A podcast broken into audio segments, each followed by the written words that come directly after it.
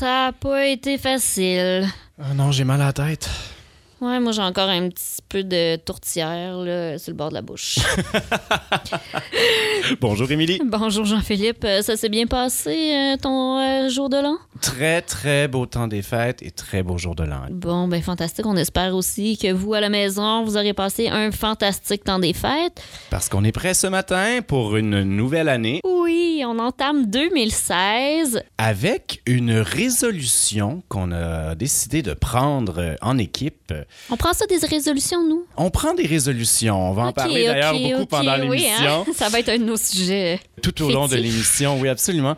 Mais nous-mêmes, on a pris une résolution parce que on est plusieurs dans l'équipe à avoir le don d'ubiquité. Euh, C'est-à-dire que moi-même, je vous parle présentement tout en répondant à des courriels euh, et en, en mettant à jour le site Internet de l'émission de télé pour laquelle je travaille dans un autre bureau. Oh ouais, puis moi, ben, j'écoute des médias, euh, je suis sur un conseil d'administration, je fais de la bouffe, puis en tout cas, je suis en train de vous parler en même temps aussi. Et grâce à la majorité du préenregistrement, on est avec vous malgré tout. Grâce à la magie du préenregistrement, t'as fait un magnifique lapsus en appelant ça la majorité. Oh. Oh, on est tellement concept ici, on s'en rend même plus compte. On est imprégné de la majorité silencieuse. Puis on aimerait d'ailleurs que vous vous imprégniez, vous aussi, de cette émission et que vous la fassiez vôtre.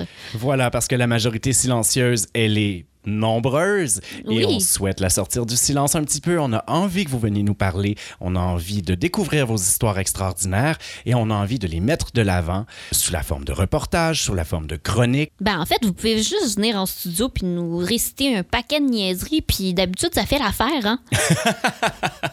Et donc, c'est ce qu'on a décidé de faire un petit peu aujourd'hui déjà en invitant Erika Alneus, qui est agente de sensibilisation en entrepreneuriat jeunesse et qui va nous faire part, elle, d'une des résolutions qu'on pourrait adopter pour 2016. Et puis, on a aussi Audrey Wilhelmy, qui est une auteure et qui viendra nous faire une résolution un peu particulière. Exact. Et puis, on a Marlène qui euh, nous propose, quant à elle, des résolutions à ne pas suivre. Mélanie Michaud, Qui est une auteure et qui, euh, dans le deuxième segment de l'émission, viendra nous expliquer comment elle, elle se relève de son temps des fêtes Et on a Oncle Marc qui va être là comme d'habitude. Avec son anomalie, la première de l'année et certainement pas la dernière. Félix va se relever aussi en notre compagnie. Et malheureusement, je pense qu'Amza est encore pris aux toilettes. C'est- vraiment difficile pour lui son lendemain de jour de l'an. Donc, euh, on espère qu'il va pouvoir se joindre à nous euh, dans le courant de l'émission. Ou qu'il développe un don d'ubiquité.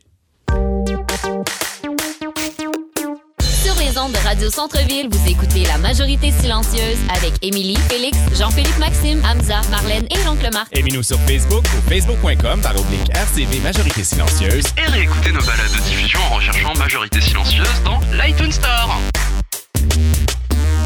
Marlène, t'aimes pas ça les résolutions? Ouais, moi c'est ça, l'esprit de euh, Noël, l'esprit des fêtes, tout ça, je l'ai vraiment pas, quoi. non, c'est vrai, la, la course aux cadeaux dans les centres d'achat surpeuplés, ça, ça m'intéresse pas. Ça tombe bien, c'est presque terminé, il reste que la fête des rois. C'est ça, l'organisation du souper aussi, ça m'énerve. C'est- le stress, tout le monde, il manque toujours quelque chose, c'est la panique, tu vois. C'est la soirée du Nouvel An hyper achalandée, là où tu fais un line-up d'une heure, dehors, t'as froid, tu payes 100 dollars ta soirée. J'ai la misère à t'imaginer en panique, par exemple. Ouais, je suis pas en panique, mais c'est le stress autour qui m'énerve. Oui. En fait, c'est plus ça. C'est moi, je suis assez chill comme fille, mais Ouais. autour de moi, tu vois, quand il manque deux chaises pour le souper de Noël et que tout le monde reçoit un email de stress. moi, ça, ça me fait paniquer. Je suis comme, en fait, je suis la seule qui reste comme, c'est pas grave, Je vais m'asseoir sur un coussin. c'est pas grave, les garçons. Enfin, voilà. En tout cas, euh, donc la petite soirée, je te dis, où tu attends comme deux heures dehors en petite tenue, puis t'as payé 100 dollars, puis t'as un verre cheap à consommer, puis je m'ennuie en fait. Donc ça, je le fais plus. Euh, les petites tenues justement que tu dois trouver, tu sais, les petites paillettes, tout ça, le maquillage overfait, tout ça, là, ça, j'arrive plus non plus. Ça, Moi, j'ai pas trop de difficultés avec ça. bon. Ah ouais, non, mais il y en a qui adorent ça, hein, je Ouais. le sais. Non, mais c'est ça, moi, je- ça marche Il plus. faut qu'on l'arrête pour pas qu'il se mette des paillettes. se maquille trop, lui. mais d'ailleurs, le, le studio, tu l'as bien décoré. je sais pas. Oui, à la maison, vous voyez pas, mais on, on s'est ajouté quand même pour euh, les émissions de la durée des fêtes euh, une guirlande de lumière. euh, et ça vous intéresse pas. Alors, Marlène, continue, s'il te plaît. Bon, alors, je vous ai quand même euh, trouvé des petites activités, des petits films sympas que vous pouvez faire euh, cette année, comme l'année prochaine, et l'année, l'année, l'année, encore l'année prochaine. C'est toujours les mêmes résolution Oui. qu'on ne prendra pas. Vous n'arrêterez pas de fumer. vous ne perdrez pas de poids. Oh, je, je suis visé par deux jusqu'à maintenant. Ça va bien, continue. Tu ne boiras pas moins. On est Et rendu trois. à trois. Tu ne mettras pas d'argent de côté. Tu ne feras pas plus de voyages que d'habitude. Parce que ça, c'est toutes les résolutions que j'ai en retrouvées fait, un pas- peu. si je mets pas d'argent Ouais. de côté, c'est sûr je ferai pas de voyage. Ouais, c'est ça. Donc en fait, tous les ans, les gens se stressent. à- Ouais, c'est ça. Les gens se Alors, stressent. confirmes que je vais encore passer une très très bonne année à la maison à regarder Non. Netflix. D'ailleurs, tu pourras regarder Le Père Noël est une ordure. Je ne sais pas si vous connaissez ici. Oui, oui, absolument. Ah, voilà, donc c'est un petit classique. Là, tu peux te mettre dans tes petites chaussettes de Noël et puis euh, regarder ça avec un bon jus de pomme à la cannelle. Sinon, ce matin, on me parlait de Maman, j'ai raté l'avion. Oui. Oui. Je pense que ça vous dit quelque Il chose. a déjà joué, par contre. Mais on peut Ah. quand même réécouter le petit film YouTube que Ouais, Kevin, Kevin, Ah, j'ai pas vu ça. Macaulay Culkin? Macaulay Culkin et euh, je pense que c'est sorti la semaine dernière. Euh, et réapparu. Encore mort d'une overdose. Ben non. Mais il a repris son rôle de Kevin Oh. dans une vidéo euh, qui pour un, une espèce de service de, je pense, de covoiturage qui s'appelle Drivers, dans lequel il joue justement un chauffeur, une espèce de chauffeur de Uber. Il embarque quelqu'un, puis lui, il lui défile tout son traumatisme d'avoir été abandonné enfant. C'est à voir, c'est excellent. Vraiment, là, ça a fini très trash en plus. Il y a une publicité en ce moment qui tourne. euh, Je pense que c'est elle, elle vient d'Allemagne. Je sais pas si vous l'avez vue. C'est comme un- une famille en fait complètement un peu disloquée. Tout le monde travaille. Les enfants ont jamais de temps pour le, le- le grand, le grand-père en fait qui est vraiment tout seul. Puis tu les vois, ils sont tous affairés. euh, donc il y a les enfants qui sont jamais là. euh, Enfin, c'est le gros bordel. Et le grand-père essaye de les inviter pour les réunir au souper de Noël, si tu veux. Puis ils répondent tous non, j'ai pas le temps. En fait, tous les ans, depuis quelques années, tu vois, ils répondent non. Et à la fin, euh, euh, il est obligé, en fait, de faire croire qu'il est mort. Donc toute la famille se rassemble au moment de l'enterrement. Puis quand ils arrivent, euh, le grand-père est vivant, puis il a juste préparé un souper de Noël. Donc, parmi nos résolutions pour 2016, euh, C'est celui de horrible. voir grand-père. grand-père existe toujours, faut le voir. On a perdu l'esprit de Noël, tu vois. Euh, sinon, il y avait une petite bonne action euh, en Iran en ce moment. les gens se mobilisent, euh, ils créent une nouvelle forme de solidarité. Donc, en fait, ils mettent, c'est comme nous, on a l'équivalent des conteneurs de vêtements. Bah, eux, dans toutes les rues, en fait, ils, ils multiplient, comment on pourrait appeler ça, les murs de la gentillesse. C'est comme en fait, ils mettent des porte-manteaux un peu partout, puis les gens peuvent accrocher des, Ah, des Ah, vêtements. Ouais. non, c'est bien. Ils font ça depuis le début décembre. Et c'est accepté? En Iran? Ouais, c'est en Iran, ouais, exactement. Dans Hochelaga, quand j'y habitais, il y avait un endroit où ils mettaient des cordes à linge à- en avant des, des maisons. Puis pendant l'été, euh, jusqu'à la fin de l'automne, dans le fond, avant qu'il y ait les intempéries, tout ça, il y avait des gens Tu qui mettaient des vêtements sur ces cordes à linge-là pour que d'autres Puis tu peux te servir. Il y a aussi des, j'ai vu des frigos, tu sais, euh, oui, communautaires où tu peux mettre. euh, c'est ce ça, tu mets la bouffe, Ouais. puis tu peux la Vous échanger. avez vu ça à Montréal? J'en ai pas Non, c'est pas à Montréal, Ok. c'était, je pense Ben, que je c'est crois qu'il y en a un, si, justement, que moi j'ai vu, là. Bah, récemment, d'ailleurs, c'est dans notre quartier, Émilie, dans Rosemont. ouais? Je pense que sur Papineau et Beaubien, il y a un frigo communautaire Ah, comme ça. Mais ah, c'est récent. Je, je me souviens d'un, re- d'un reportage que j'avais lu, euh, justement, en- c'était en Allemagne, où même, je pense, euh, les supermarchés étaient mis à profit parce qu'ils pouvaient aller aussi mettre euh, leurs restants dans ces frigidaires-là où tout le monde pouvait aller se servir. Ouais, bah, c'est- invendables. Ouais, ouais, ouais. Ouais, puis même, c'est les, les gens, en fait, cuisinent chez eux, puis si t'en as trop, t'en mets un, puis tu peux même te servir, en prendre un autre. Enfin, c'est, c'est le partage, quoi. Ils font ça aussi avec les livres. Oui, Ça, ça, ben ça, y en ça, a ça fait beaucoup. longtemps, je pense. Ça, il y en a beaucoup, Voilà, les, oui. les petites boîtes à livres, là, où tu déposes un livre, que, oui, t'en prends un autre. Ça, j'en ai vu beaucoup dans Ouais. les parcs. Mais les frigos, je pense que ça a commencé à se développer cet été dans, Ah, dans, ben, dans Rosemont. Petite Je suis Patrie. bien Ouais. contente que ça soit arrivé. Le souci avec les frigos, c'est qu'il faut les brancher, j'imagine. Ouais, alors par contre, je suis pas allée vérifier comment ça fonctionnait, mais. euh, Ouais, j'imagine que ça prend des, des emplacements bien Je spécifiques. pense qu'en fait, c'est à l'intérieur d'une bibliothèque ou d'un Ah, centre, tu vois, spécial. Ouais, Ouais, ouais, dans le hall. euh. On m'avait parlé de ça, mais j'ai pas été euh, voir par moi-même. Alors, une mission pour 2016, tu vas nous voir ça et tu nous fais une entrevue avec les réfrigérateurs?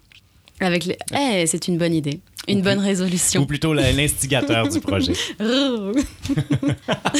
Merci, Marlène. De rien, hein. et bonne année. Ouais. Bonne année.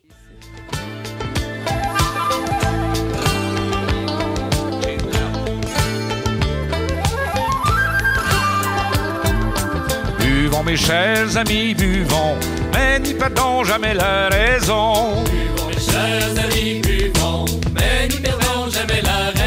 J'ai béboré les portes afin que personne ne sorte. Après avoir pris de ce bon repas, versez à plein verre de ce bon vin-là.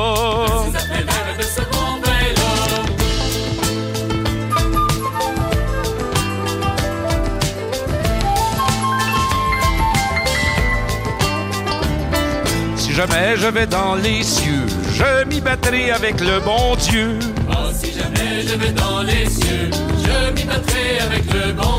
Un grand coup de lance, tapant sur les anges, je lui ferai voir que c'est mon devoir de boire de la bière du matin jusqu'au soir. De boire de la bière du matin jusqu'au soir. Cette bouteille de rhum qu'on va déboucher, c'est le député qui va la payer. C'est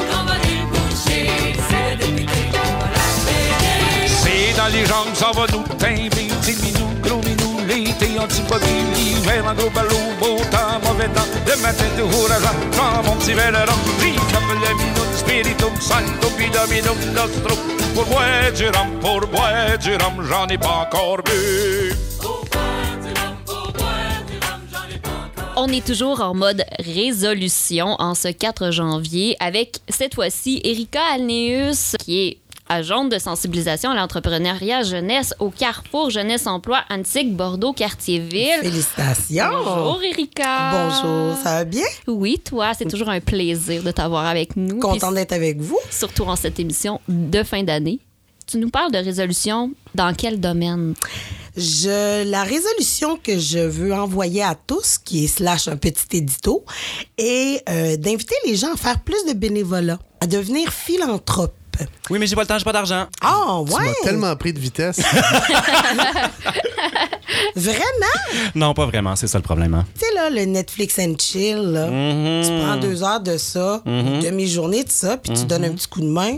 OK. Mettons. Non, mais comment je vais faire pour rattraper mes séries, moi? Comme si la fin du monde venait avec le fait que tu retardes d'une journée le visionnement de Walking Dead. Ben, j'espère que non. Parce que là, je sais que tu vas me convaincre là, de prendre de mon temps précieux qui pourrait être consacré à regarder des zombies fictifs manger du monde. Effectivement, mais peut-être que je suis un happy poppy foncièrement utopique. Allons-y d'un peu d'optimisme. Mettons, je, j'avais envie de parler du don chez les Québécois, puis de l'implication des gens à des causes autres que le Netflix and Chill.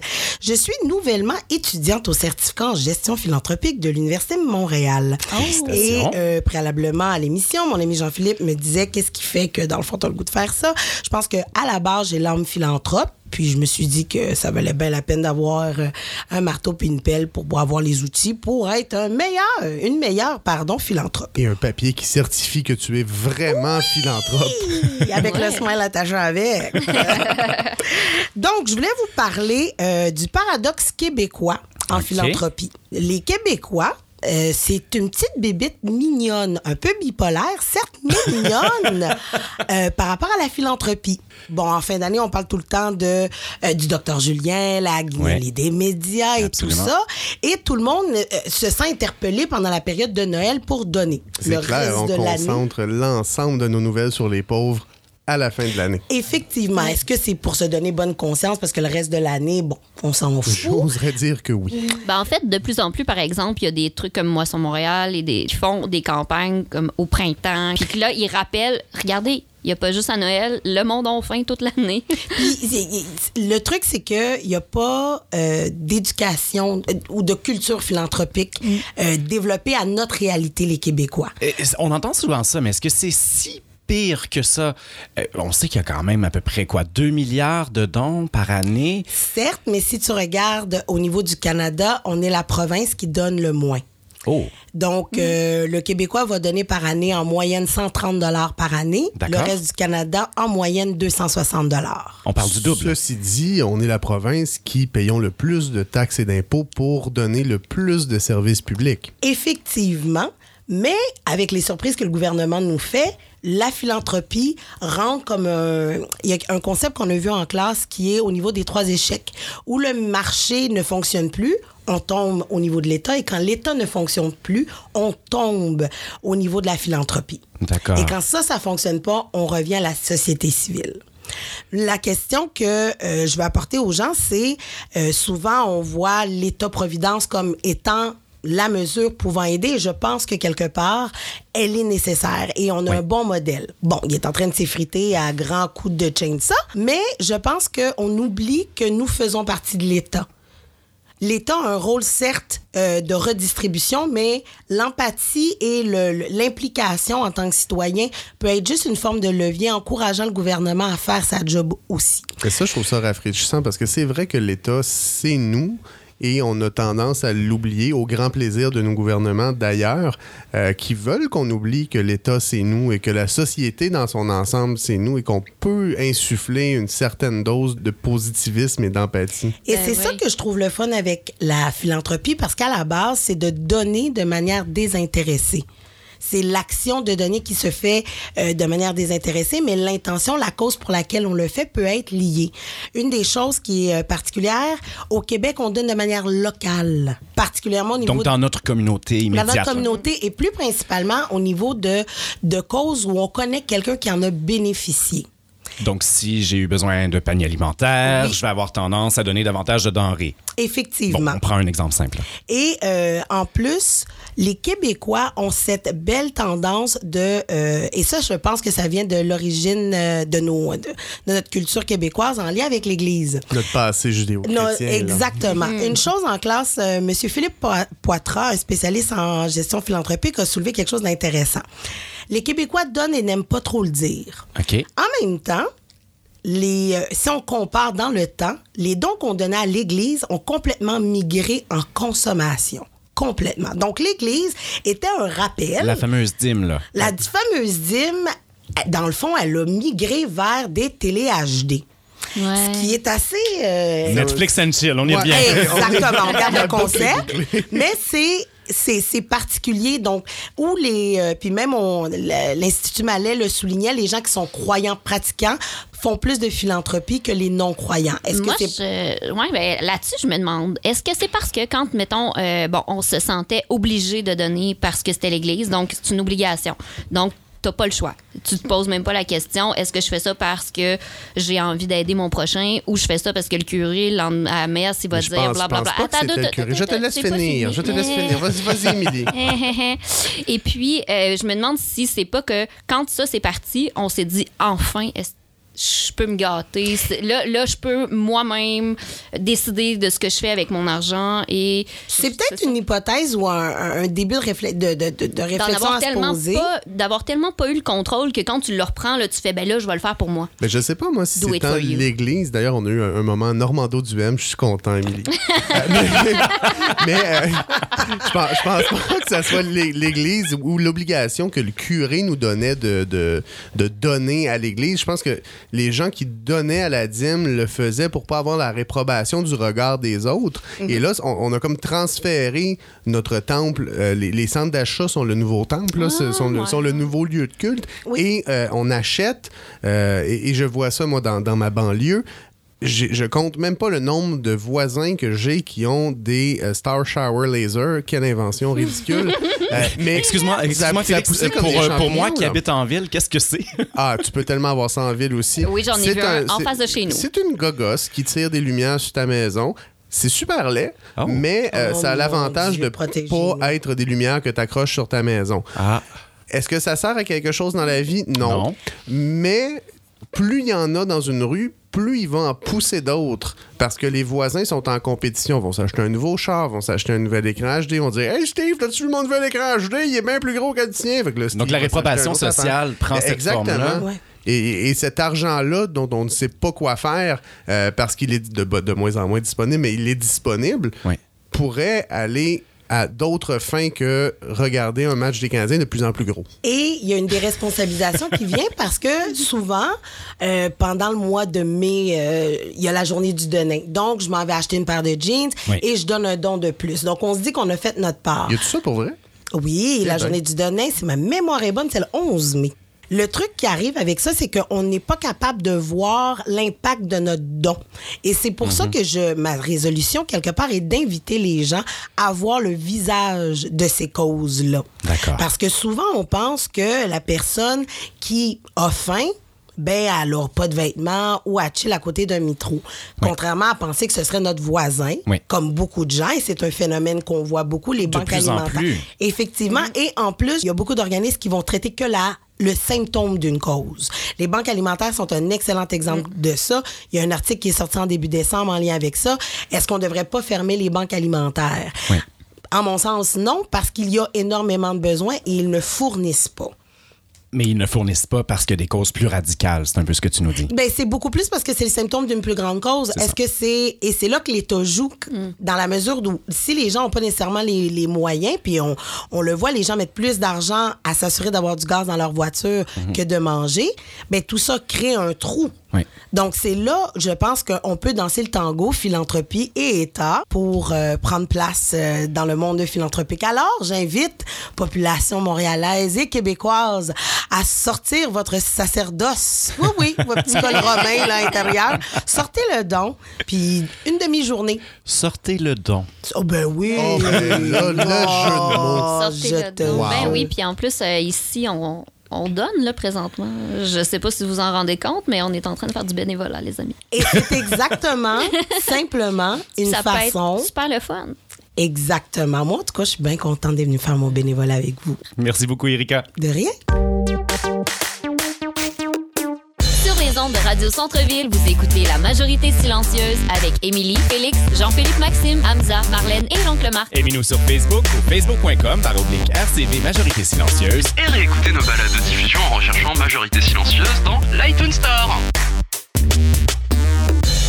Pour poursuivre cette tournée des résolutions qu'on prend en ce début d'année 2016, on s'entretient avec l'auteur Audrey Wilhelmy et son conjoint Pascal Brissette, professeur au département de langue et littérature française de l'Université McGill, qui ont pris, eux, la résolution de se passer de voiture et dans un contexte un peu particulier quand même. Audrey Pascal, bonjour. Bonjour. Oui, bonjour. Alors, pouvez-vous nous expliquer un peu cette résolution et comment ça vous est venu? Pascal, depuis, en fait, vivait avec deux voitures euh, avant sa séparation et tout ça. Quand il s'est séparé, on a décidé de, de se passer d'une des deux voitures et de fonctionner euh, à une auto. Et donc, Pascal a commencé à être très intéressé par le transport actif et tout ça. Puis depuis deux ans, il court pour aller à McGill.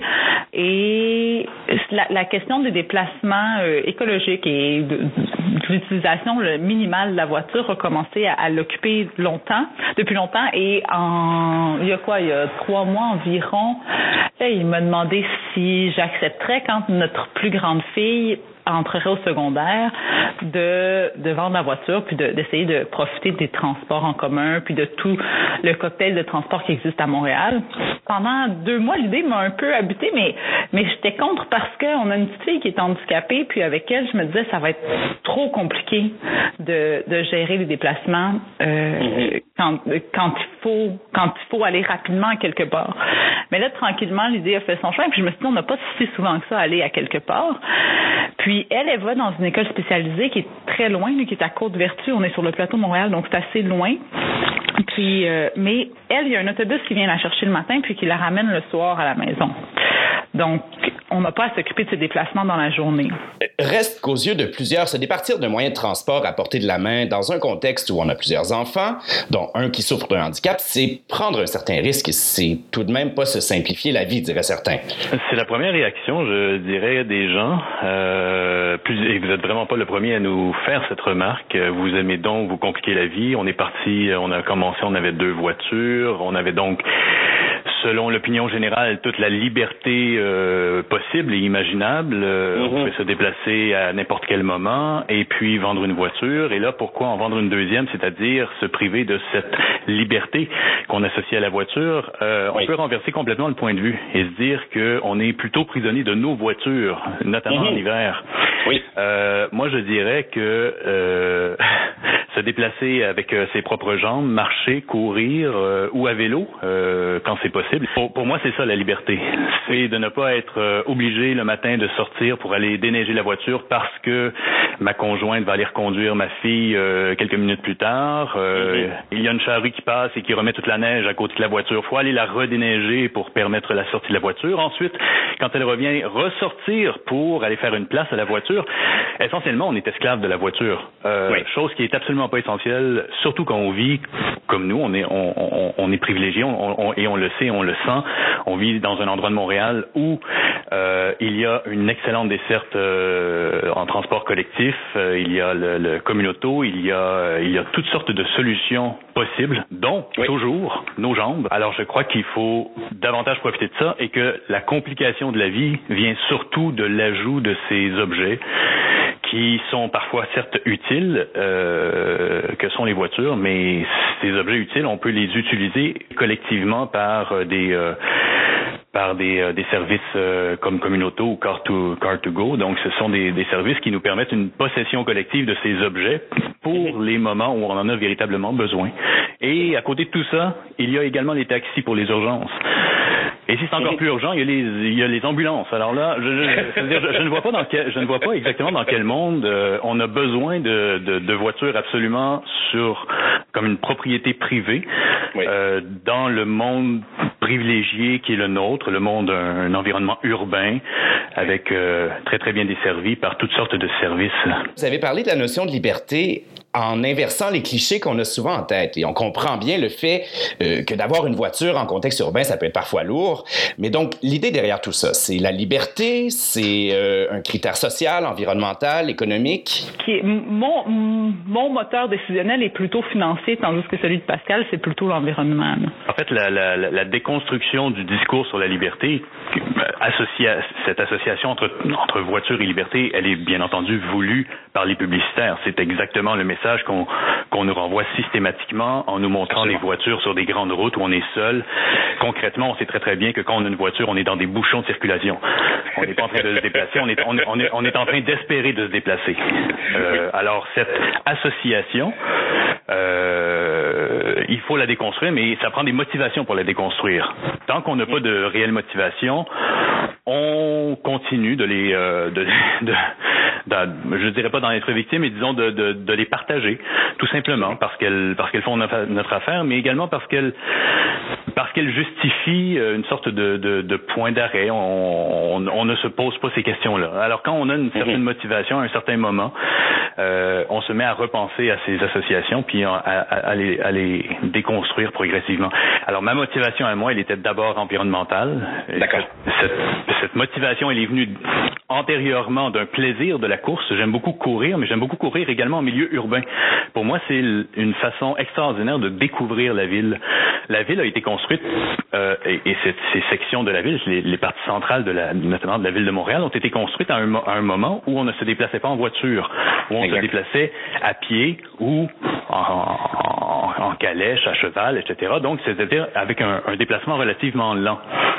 Euh, la manière de découvrir ces villes-là et de les habiter, c'est par la marche et la course ou le vélo, c'est-à-dire avec des modes de déplacement relativement lents. C'est à, ce, c'est, c'est à, c'est à ce- à cette condition-là, je dirais, que la- l'habitation de, ce, de cet espace-là est agréable. Un matin, je me suis levée en repensant à l'idée de Pascal, puis je trouve qu'on on- on est vraiment sur une belle rue, mais je me disais, mon Dieu, que les autos gâchent la rue. Puis je me disais, ben notre auto est pas plus belle que les autres autos.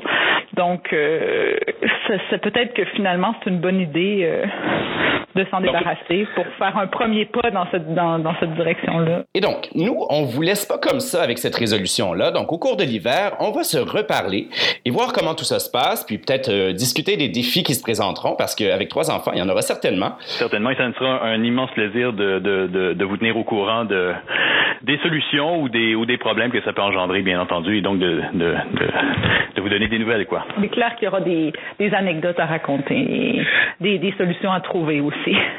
Pascal Brissette et Audrey Wilhelmy, bonne chance et merci beaucoup. À bientôt. Un immense plaisir. Au revoir. Dans le cœur de mon village, écoutez, je vous en prie, il y a la rivière qui chante, et le jour et la nuit.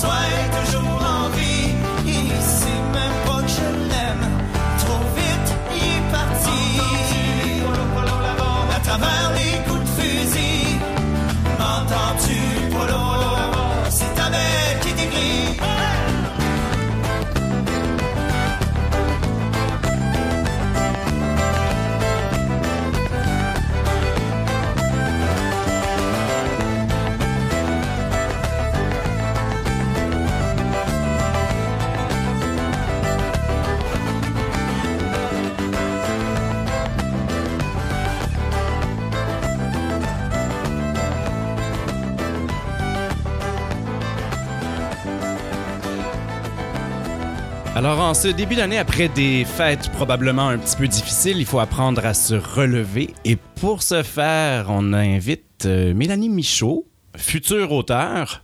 Allô? Bonjour.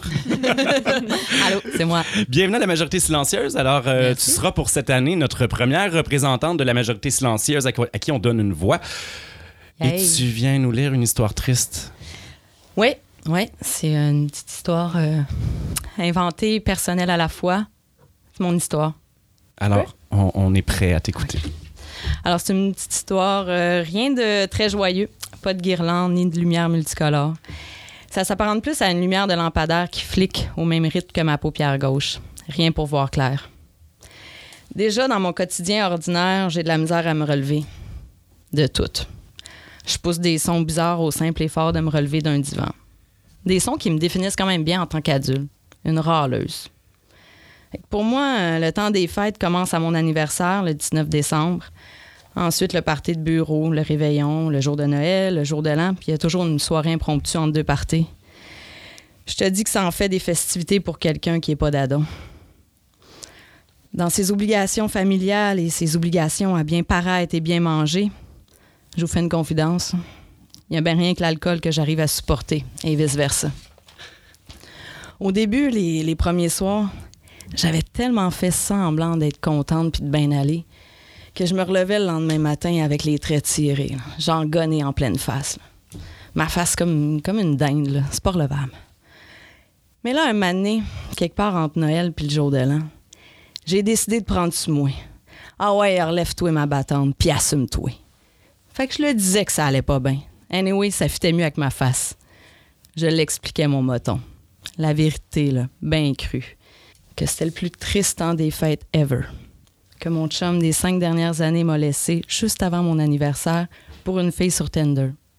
Il est parti. Je sais plus quoi faire. J'arrive plus à payer. Je suis seule, triste et pauvre. Bang! Le malaise que ça créait, toutes les. Si vous cherchiez le fret en décembre, ben, il était dans mon party de famille.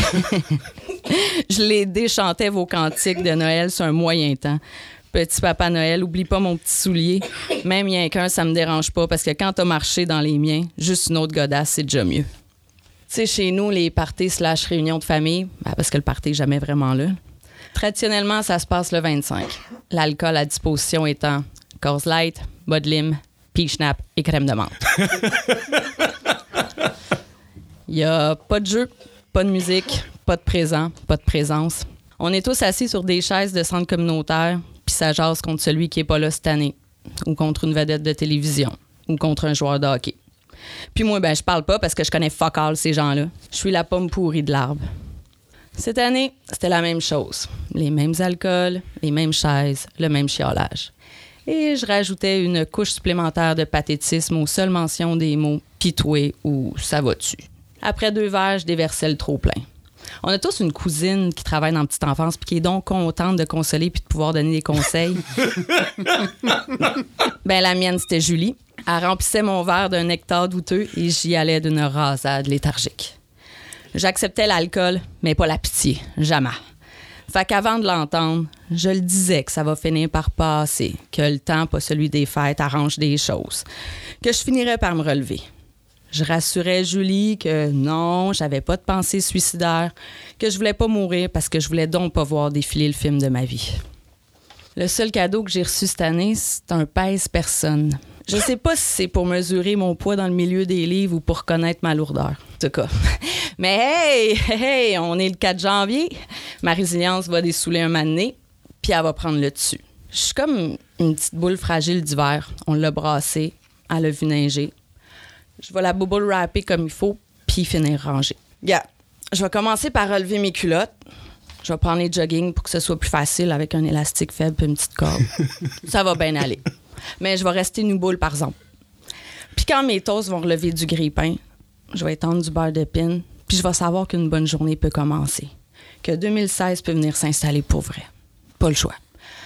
Ou ben donc, tous les choix. Moi, je peux choisir de pardonner, mais rien qu'à Tinder. Ouais, je vais m'inscrire moi aussi. Quand et toi, je me choisis, je me swipe à droite. Je choisis de me relever puis de rester debout puis fier. Anyway, euh, je peux plus m'évacher, j'ai pané mon sofa ce matin. Namasté. Wow! Mélanie Michaud, merci infiniment pour cette lecture. Oui, oui, oui. Vraiment, merci. C'est un peu un plaisir.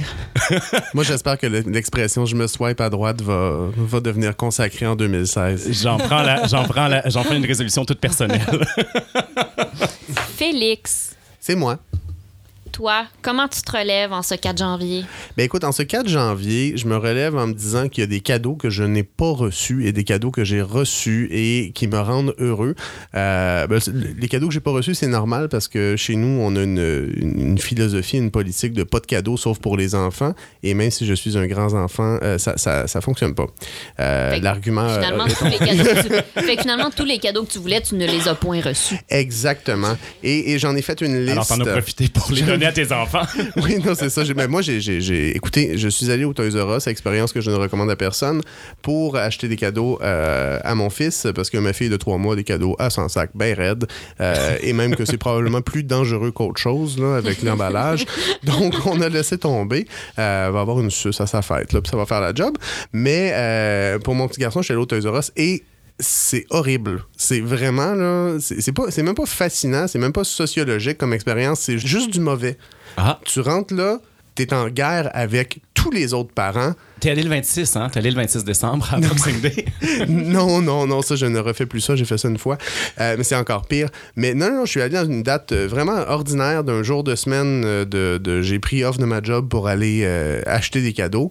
Je me suis dit, ah, ah, un après-midi au promenade Saint-Bruno, au Toys R Us, il y aura personne. Mais non. Non, c'était plein. Tout le mois de décembre, c'est comme ça, ça a l'air. Euh, tu rentres là, tu prends un panier et t'es en guerre avec l'ensemble des parents et des grands-parents. Les gens te rentrent dedans. Il n'y a plus de savoir-vivre. Tout jouet que tu ziotes devient un objet de désir immédiat pour les gens aux alentours, même s'ils savent pas c'est quoi. Là. Ils t'ont juste... En fait, on devient des mouettes. Euh, C'est comme ça que ça fonctionne, les mouettes. Mhm. C'est- C'est pas vraiment. euh, Ils, se promènent pas en groupe parce qu'il y, a la- il y a la force du nombre. Ils se promènent en groupe parce qu'il y en a une de la gang qui, Qui va se trouver. Quelque chose, et les autres vont se garrocher dessus. C'est la même chose, euh, magasiner des cadeaux de Noël dans un Toys R Us. D'accord. Puis il faut pas que tu aies le malheur de zioter quelque chose avec intérêt qui a une petite étiquette rouge de rabais parce que là, là, là, c'est le UFC dans le Toys R Us. Les gens se donnent des coups de panier, euh, ça se garoche des jouets, ça n'a aucun sens. Seul avantage, c'est que le- staff est tellement pas occupé.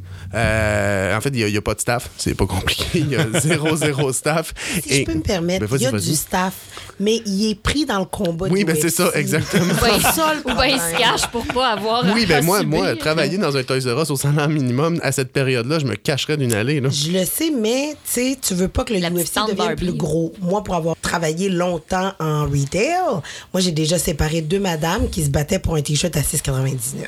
Arc. Ouais, mais il est à 6,99. Oui, non, mais c'est- tellement pas cher, mais c'est les tréfonds de l'humanité. Toujours est-il que le- le- l'understaffing ou le fait qu'ils sont occupés à, à prévenir des meurtres fait en sorte que l'étiquetage des produits est complètement inadéquat. Donc, peu importe ce que tu prends, il va y avoir 10 de rabais dessus. Euh, ils sont tellement habitués que tu n'as même pas besoin de t'ostiner, contrairement à l'épicerie, admettons, où euh, si tu trouves une erreur d'étiquetage, tu en as pour une heure. Chez Toys R Us, c'est comme Ah oui, c'est mal étiqueté, c'est cool, viens ici, on va te donner 10 de rabais. Donc, c'est le, le- le côté positif du côté négatif de magasiner des cadeaux pour un enfant. J'en reviens à mes cadeaux à moi. Ben, juste euh, une petite dernière parenthèse sur le Toys R Us. Vas-y, on n'est pas une parenthèse près. Ouais. Hein, non, je sais. J'aime bien ça. La ponctuation, c'est mon dada. Euh, donc, si, admettons, il, il engageait assez de staff pour bien étiqueter et bien gérer le magasin pendant le temps des fêtes et qu'il n'avait pas besoin de donner systématiquement 10 pièces de rabais sur tous les produits qu'ils vendent, est-ce que tu penses qu'il rentrerait suis dans certain Moi, je pense qu'il que rentrerait Toys dans leur pourrait faire des dons philanthropiques. Fort, fort probablement. Alors, je, je vais en On revenir à... croirait que j'ai été au, au HEC. Oui, presque. Je vais je revenir à ma liste de Noël parce que c'est des choses que je n'ai pas reçues et que j'ai donc dû m'acheter moi-même. Euh, ce qui est correct parce que je suis un adulte. hein. C'est c'est des choix qu'on fait dans la vie. Mais c'est des choses que je recommande aux gens donc euh, pour euh, votre euh, dernier moment de vacances pour les chanceux qui en ont et pour compenser le fait que vous êtes de retour au travail pour les autres. Je vais vous suggérer quelques petits trucs. Un truc qui va être trop tard, mais qui est super chouette, c'était la liste Poulet Neige euh, de l'année 2015. Pour ceux et celles qui connaissent pas Poulet Neige, c'est 80 albums gratuits. Euh, le X, c'est qu'il fallait s'inscrire avant Le le, 25, 25 décembre. décembre. Donc, moi, je profite de mes albums gratuits. Ils sont pas tous bons, mais c'est subjectif. Là. Il y en a que j'apprécie moins que d'autres. Et il y avait possibilité de faire un don euh, pour compenser le tout à la hauteur de nos moyens, ce que je fis. Et là, prenez des notes là, pour décembre prochain. Oui, là. absolument. Vous mettez ça dans votre téléphone intelligent qui va s'en rappeler parce que vous avez plus de mémoire, parce que vous êtes d'une génération qui pense plus. Donc, écrivez ça pour le 10 décembre prochain, d'aller voir pouletneige.com. Ça va vous faire euh, des beaux cadeaux gratis. Je me suis acheté l'album de Safia Nolin, euh, qui a un, un, un orque doigt sur le dessus. Le- Ah non, ok, pardon. Non, c'est. c'est, euh, je pense qu'il s'appelle Limoilou. Euh, je m'en je m'en souviens plus parce que je me ça. le suis pas pris en note. Et je l'ai acheté parce qu'il s'appelait Limoilou, euh, parce que j'aime bien Limoilou. Ouais, c'est un beau coin. C'est un beau coin quand même. Et je suis très heureux de mon achat. C'est euh, du folk euh, assez puissant et ébranlant. Et euh, elle a une voix particulière aussi, des arrangements euh, minimalistes. C'est vraiment là, un, un- un coup de cœur de 2015. Saratoga aussi, qui est un EP euh, qui est disponible probablement sur Bandcamp, mais il est sur iTunes aussi. Euh, et ça, c'est c'est vraiment très bon. C'est Chantal Archambault et euh, Manuel Gass qui euh, sont dans ce, ce- ce duo, ce groupe-là. Moi, j'avais découvert euh, Chantal Archambault avec euh, son album euh, qui s'appelait Chantal Archambault et Manuel Gass sur la, ch- la chanson Chambre 16 et j'avais vraiment trippé sur cette chanson-là et Saratoga, c'est cette chanson-là pendant cinq chansons.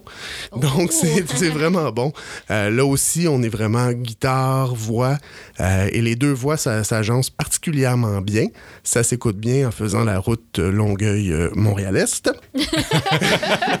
J'ai découvert aussi. Rosie Vallant, euh, qui. Bon, ça me fait penser à Salomé Leclerc, son deuxième disque mixé avec son premier disque. Puis elle doit être tannée de se faire dire que sa voix ressemble à Salomé Leclerc, mais c'est ça, puis c'est un compliment, fait que, un, étouffe. Euh, puis, tu sais, c'est- super bon comme album, vraiment, là, le son de guitare est excellent, elle a la voix un peu rauque, les thèmes sont le fun aussi.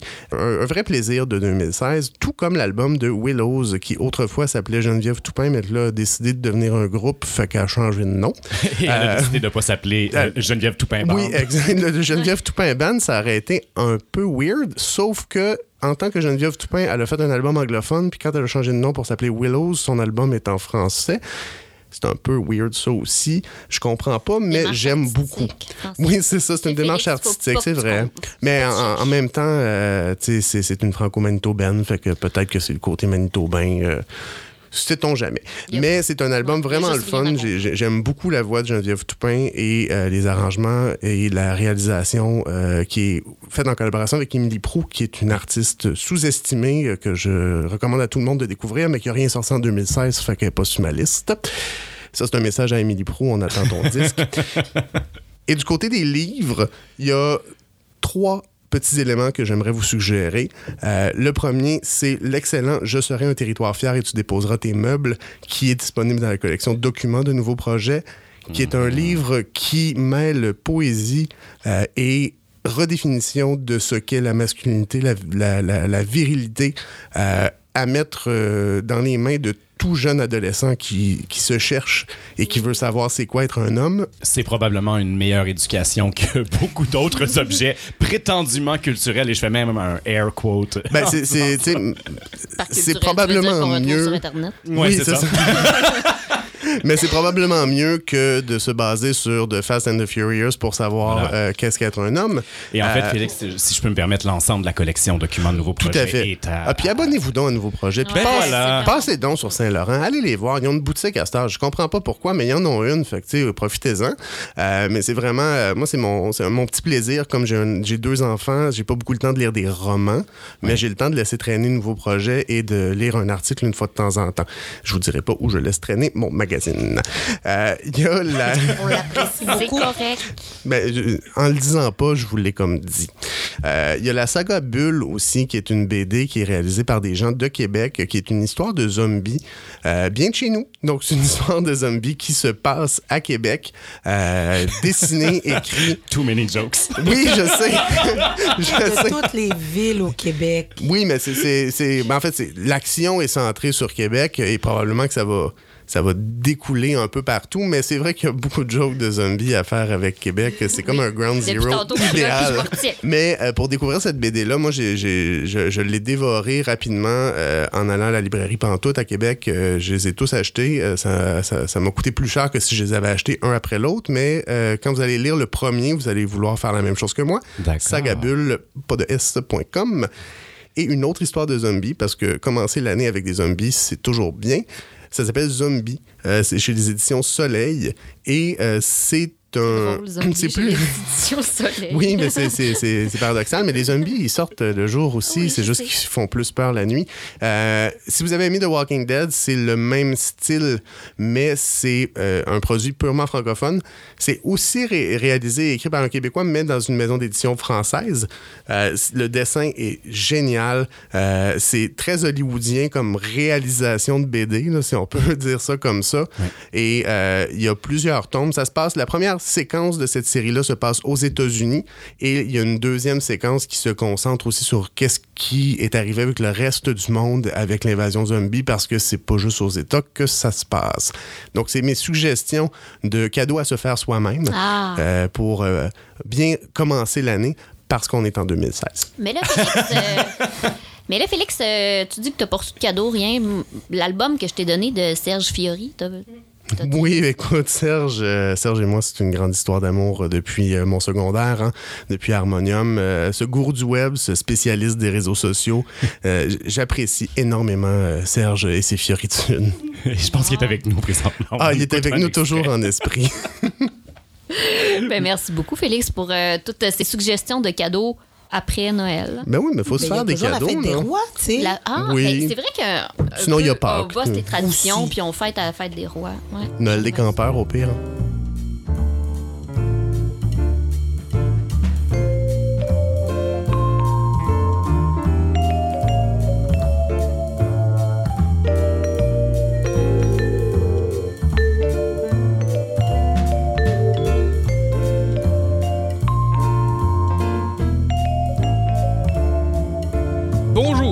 Bienvenue à votre anomalie du temps des fêtes avec Oncle Marc. Qu'est-ce qu'une anomalie du temps des fêtes? Eh bien, c'est une anomalie beaucoup plus courte que d'habitude parce qu'Oncle Marc est dans un gros lendemain de veille et qu'il se sent paresseux aujourd'hui. Résultat, je pose surtout des questions, même si, bon, des fois, je vais glisser aussi des petits bouts de réponses, et c'est vous, chers auditeurs et auditrices, chères nièces et neveux, qui faites le gros du travail, c'est-à-dire qui partez à la chasse aux réponses entre deux assiettes de tourtière avec des attaquas. Ou vous pouvez aussi essayer des merlins, une recette de ma grand-mère. Alors, notre anomalie d'aujourd'hui, c'est la fameuse différence. Ah, chère différence. C'est extraordinaire comme nous entendons souvent parler de toi. On entend parler de toi, chère différence, dès qu'il est question d'intolérance, de xénophobie, et à plus forte raison encore, de racisme. L'intolérance nous est toujours décrite comme le refus de la différence, le repli face à la différence, et même, quand faut y aller, faut y aller, la haine de la différence. Eh bien, Oncle Marc est seulement à moitié d'accord et pose la question ça se pourrait-tu que ça soit juste la moitié la vérité? En tout cas, voici ce qui me semble bien être l'autre moitié. Ça se passe en Afrique, dans la seconde moitié du 19e siècle, en plein boom de ce qu'on appelle l'impérialisme. Impérialisme britannique, impérialisme français, hollandais, belge. Différents peuples européens débarquent en Afrique à la recherche d'or, de diamants et plus encore de plateformes pour l'expansion suivante. Comment ça, l'expansion suivante? Eh bien, nous explique Anna Arendt, les deux caractéristiques de l'impérialisme de la fin du 19e siècle, qui annoncent la couleur du totalitarisme nazi au 20e, vont surgir, premièrement, de l'idée d'une expansion sans limite. Expansion sans limite, c'est vrai ça, Je ne savais pas que la Terre avait une circonférence illimitée. Bravo les mathématiciens de la fin du 19e siècle. Et deuxième élément, c'est, et c'est là qu'Oncle Marc voulait en venir, c'est la pensée raciale, le délire de la race. Et voilà que notre histoire de différence va se corser un petit peu, de façon peut-être inattendue. Alors je cite à nouveau Anna Arendt, ouvrez les guillemets. La notion de race apportait une explication de fortune à l'existence de ces êtres qu'aucun homme appartenant à l'Europe ne pouvait comprendre et dont la nature apparaissait si terrifiante et si humiliante aux yeux des immigrants qu'ils ne pouvaient imaginer plus longtemps appartenir au même genre humain. Fin de la citation. Je répète, qu'ils ne pouvaient imaginer plus longtemps appartenir au même genre humain. Oui, vous avez bien entendu, chers neveux et nièces, et je suis sûr qu'au fond de vous-même, vous le saviez déjà. Les immigrants en question, c'est-à-dire les Européens qui débarquaient en Afrique, étaient incapables d'admettre que les Africains étaient leurs semblables. Ce que ces ânes bâtés refusaient d'admettre, c'est la ressemblance, le fait que les Africains et eux étaient du même genre humain. Et comme les impérialistes britanniques, français, belges, etc., avaient malheureusement sous la main, fourni par les pseudosciences biologisantes de leur époque, des âneries comme la raciologie, une doctrine raciale prise dure comme fer pour une science, qui prétendait, au contraire de Darwin, qui prétendait qu'il n'y a non pas une seule origine du genre humain, mais plusieurs, ils s'empressaient d'appliquer la notion de race à eux-mêmes et au peuple d'Afrique, comme s'ils voulaient être bien certains qu'ils restent à jamais incompréhensibles les uns par les autres. Et voilà, en introduisant cette notion de race, il y a négation de l'origine commune de tout le genre humain, il y a donc potentiellement scission du genre humain, et cette scission mène, et peut-être même à vitesse grand V, à la rupture d'humanité, c'est-à-dire aux crimes contre l'humanité qui furent des soi-disant massacres administratifs commis par les Européens en Afrique, le pire de tous étant perpétré au Congo sous la coupe du roi de Belgique Léopold II.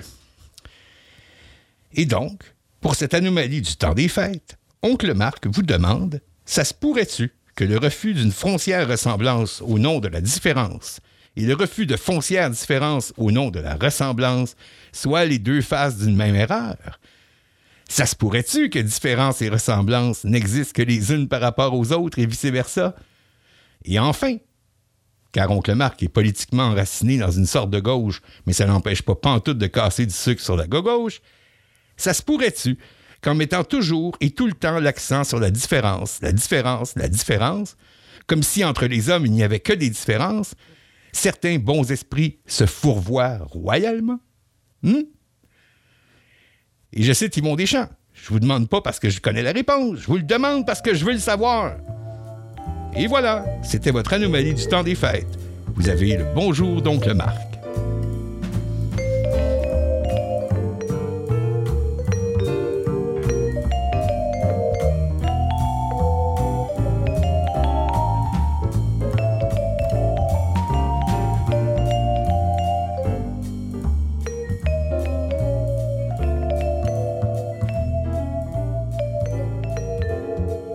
Déjà tout pour cette émission spéciale résolution post-jour de l'an. Merci Jean-Philippe d'avoir été avec nous, même si euh, des fois c'est pas facile de se relever après le temps des fêtes. Merci à toi, Émilie, de nous avoir mis sur la bonne voie pour 2016. Ah, ça me fait super plaisir. Et puis, on vous réitère notre invitation du début de l'émission à vous joindre à nous en 2016. Donc, euh, ne vous gênez pas pour euh, euh, nous contacter via notre page Facebook Facebook.com barre oblique RCV Majorité Silencieuse. ou par tout autre moyen que la NSA vous aura fourni pour nous rejoindre. Alors, on repart, on repart sur de nouvelles bases. Vous pouvez réécouter nos émissions via l'iTunes Store. Oui, oui, même toutes nos émissions de 2015 que vous avez peut-être manquées. Et Ce n'est pas parce qu'on débute une nouvelle année que 2015 doit complètement disparaître. ben non, parce qu'on a quand même fait des bonnes affaires en 2015, mais On en fera de meilleurs en 2016. à la semaine prochaine.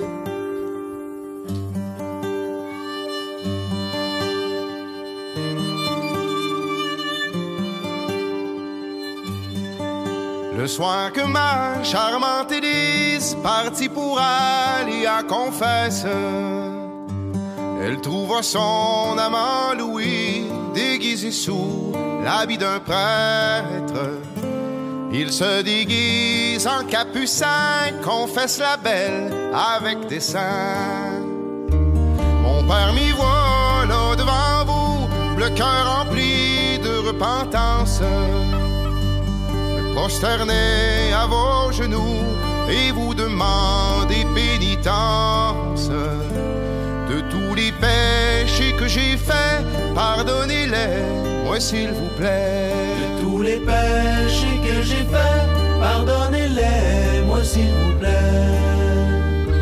Mon père, cent fois j'ai mal parlé, cent fois j'ai fait la paresseuse. Mon père, cent fois j'ai mal parlé, cent fois j'ai fait la paresseuse. En vérité, j'ai consenti à dire des paroles oiseuses. J'ai mal parlé de mon prochain, j'ai fait du mal avec des saints. J'ai mal parlé de mon prochain, j'ai fait du mal avec des saints. Ma fille tout seul, on n'est pas bien de vous laisser aller au vice. Ma fille tout seul, on n'est pas bien de vous laisser aller au vice. Il vaudrait mieux